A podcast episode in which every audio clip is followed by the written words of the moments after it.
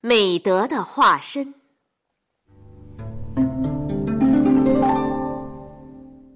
小公孙，小公孙，快来快来，帮忙关窗户，下雨了。哦，哎，爷爷，啊，这雨来的可真是时候啊！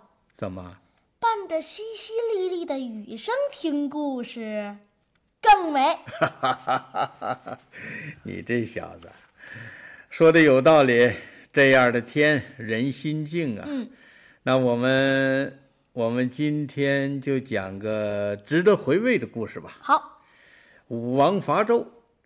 你看过电视剧《封神演义》吧？啊，纣是商朝最后一个国君了，对，残暴无道啊。嗯，武王打败了纣王，创建了周朝。周朝建立的第二年，武王就死了，啊，去世了。继承王位的周成王呢，还是个小孩子。而这个时候呢，百废待兴啊，嗯一个小孩儿难当大任。嗯，商朝的一些旧臣就想乘机复辟。在这万分危急的时候，武王的弟弟周公毅然挺身而出，周公，嗯，要代替周成王行使天子的职权。然而，周公的所作所为引起了他的兄弟跟一些大臣的猜疑。哎，爷爷，嗯这，什么猜疑呀、很多人怀疑他要篡夺王位，啊？一时间那是危机四伏啊！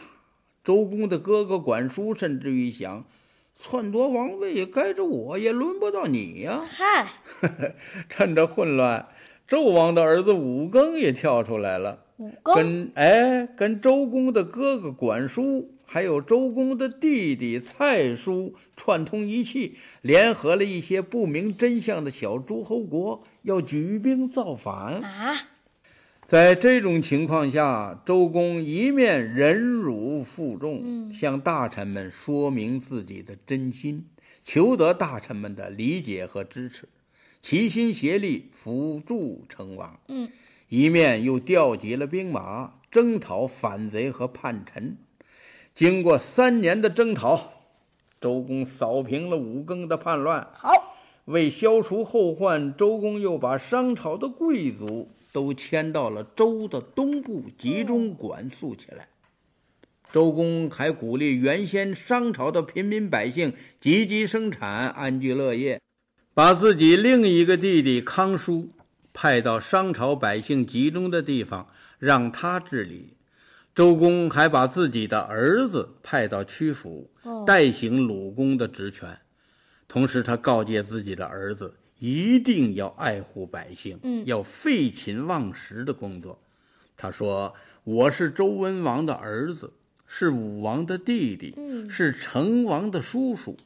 我这样的身份跟地位，不能说不高贵吧？对，可是为了辅佐成王，为了不耽误工作，我常常在正洗头发的时候不得不停下来，用手握住湿头发，去办那些必须办的紧急公务。我常常在吃饭的时候，不得不停止咀嚼，嗯吐出正在嚼的食物，先去见我必须召见的贤士，听取他们治国安邦的良策。哦，你到了鲁国，一定不能以自己是高贵的国君而骄傲自大。周公的儿子听了他父亲的一席话，十分感动，把周公说的“一目三握发，一饭三吐腐”当做了自己的座右铭。哎，天下真有这样伟大的人吗？嗯，牛牛当了个小组长，就觉得自己不是凡人了。问他道题，他都嫌你烦。唉，我们班怎么没有周公啊？咱们还接着说啊。啊，周公用了几年的时间，不仅安定了周朝的天下，哦还制定了好多典章制度，巩固了周王朝。嗯，在周成王二十岁的时候，周公举行了盛大的典礼，在所有诸侯国的面前，周公把自己代行了七年的周天子的职权，交还给了长大成人的周成王。嗯，周公坦荡的胸怀、无私的壮举，得到了天下人的赞扬，对，成了后世的楷模。爷爷，我觉得您好像耶。哎，可不许瞎说啊！我怎么比得了周公啊？哎，我是说您，嗯嗯，像我们学校， 啊，像我们学校门口卖果仁儿的那个老爷爷。嘿，我打你个猴崽子！